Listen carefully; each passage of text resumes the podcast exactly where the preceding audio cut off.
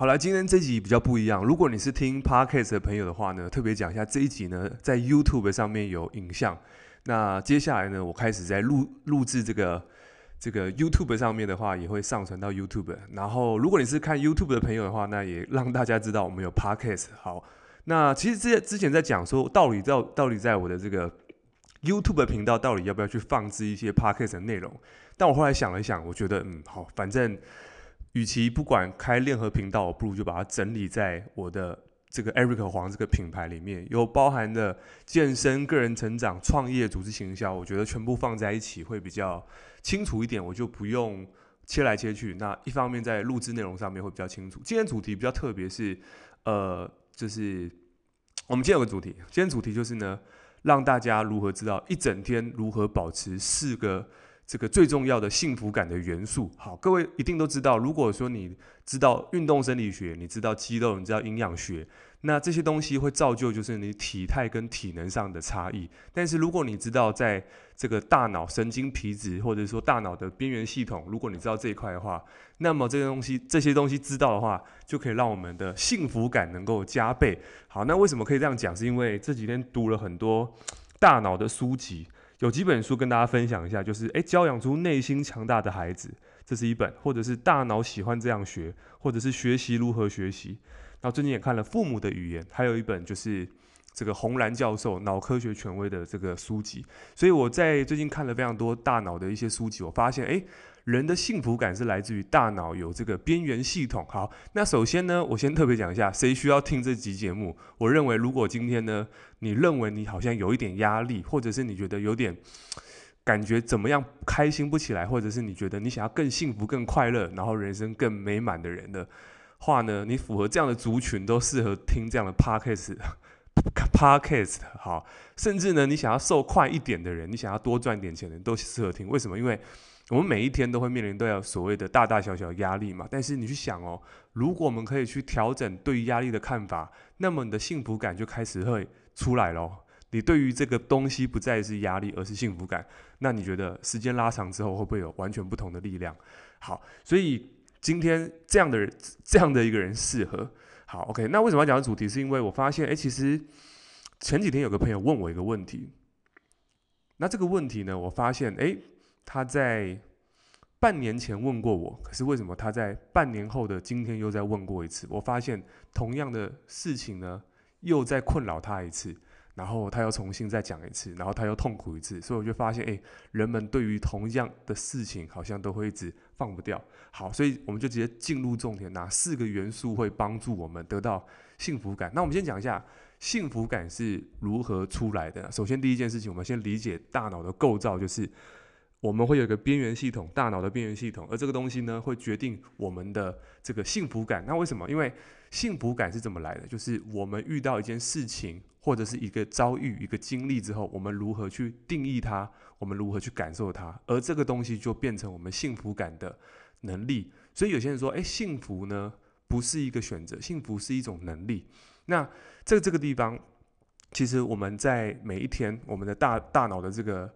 这个神经传导物质呢，有四个最重要的元素会帮助我们去让自己过得更开心。好，切入正题，第一个呢叫做什么？大家一定常听到这个东西叫做多巴胺。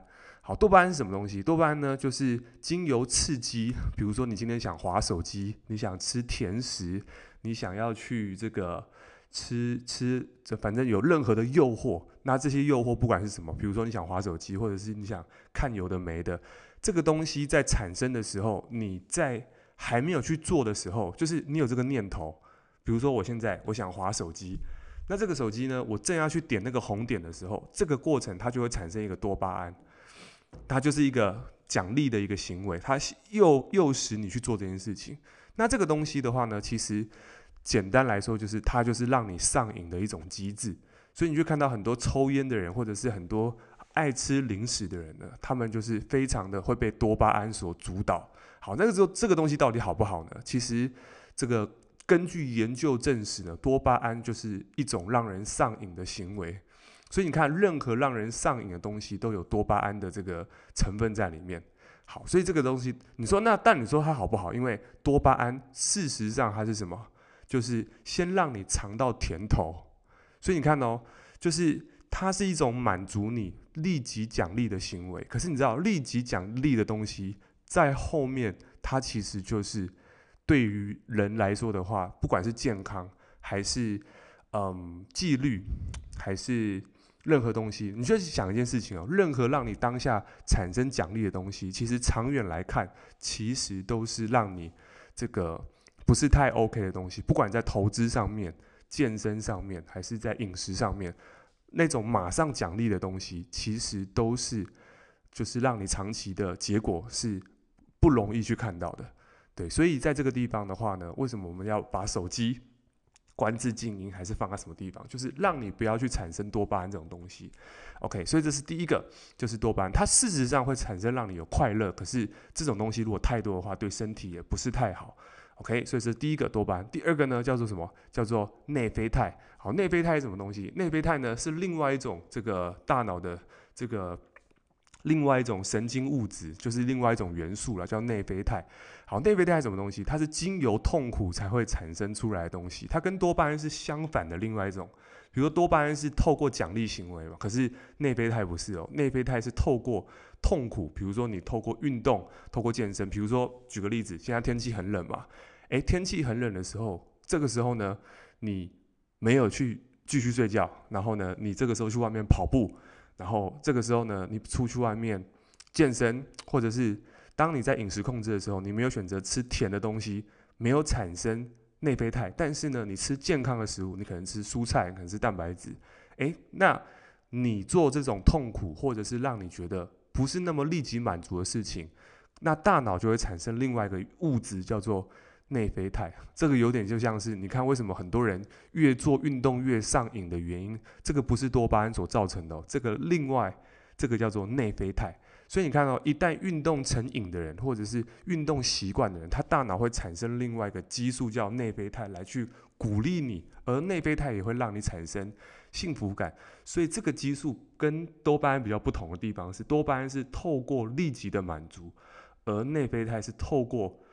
延迟满足来得到的这个激素，所以这两种激素产生的方法不一样，但是这两种东西呢，都能够让人产生愉悦的感觉。可是如果真的要讲，当然，如果你能够常常去释放内啡肽的人，那么你的成功这这个几率会是比较高一点点的，相对于多巴胺来讲。好，这是第二个，这个我们的这个神经传导物质就是我们的。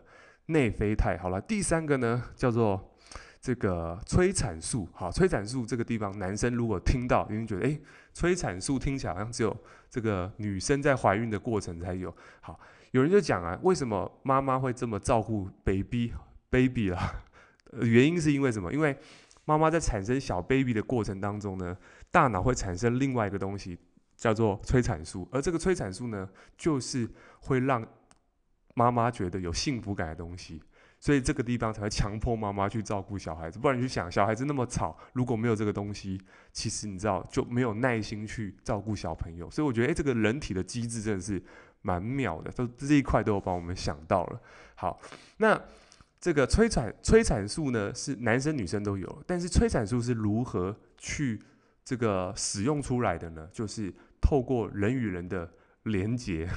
好，比如说拥抱，比如说透过关心别人、关怀别人，就是付出这件事情。比如说你在为一个人付出的时候，各位有没有个经验，就是当你对一个人付出，或者是送礼物的时候，你心里有一种特别说不上来的感觉，但是感觉好像很好，然后你也说不上来，然后那个感觉很美妙的感觉，那这个地方会让你感觉到愉悦、幸福，那这个就是催产素。OK，所以如果你要让你的这个催产素能够高一点的话呢，那你要怎么做呢？就是你可以去赞美别人、鼓励别人，然后群体连结，然后为别人贡献。所以在这过程当中，你就会产生了所谓的催产素。好，所以你看到为什么常常给予的人，他的幸福感总是特别的高？OK，所以你可以去看一下这个部分。所以这是平常可以去练习的。好，来，那第四个一个很重要元素呢，叫做这个这个血清素。好，血清素。好，血清素我们常听到，血清素要这个怎么怎么样会有产生血清素呢？有一个方式就是让你感觉到确定感，确定感。所以你知道吗？为什么有些没有目标的人，或者是他没有确定感的人，他其实有时候感觉到浑浑噩噩，然后不知道没有确定感的人，他不知道做什么，所以他在这个地方他就不会产生血清素。虽然我们在睡觉的过程当中，这个我们会产生血清素，可是如果在行为上面要产生血清素的话呢，就是透过你的确定性。那怎么样会有确定性呢？比如说你今天要做的事情，你有承诺把它做到，那这件事情就会让你产生血清素。那如果说你今天，比如说我今天要喝喝个，我今天晚上我只能喝水，我就喝水。好，口渴，喝一下水。然后呢，我今天想要擦桌子，我就擦桌子。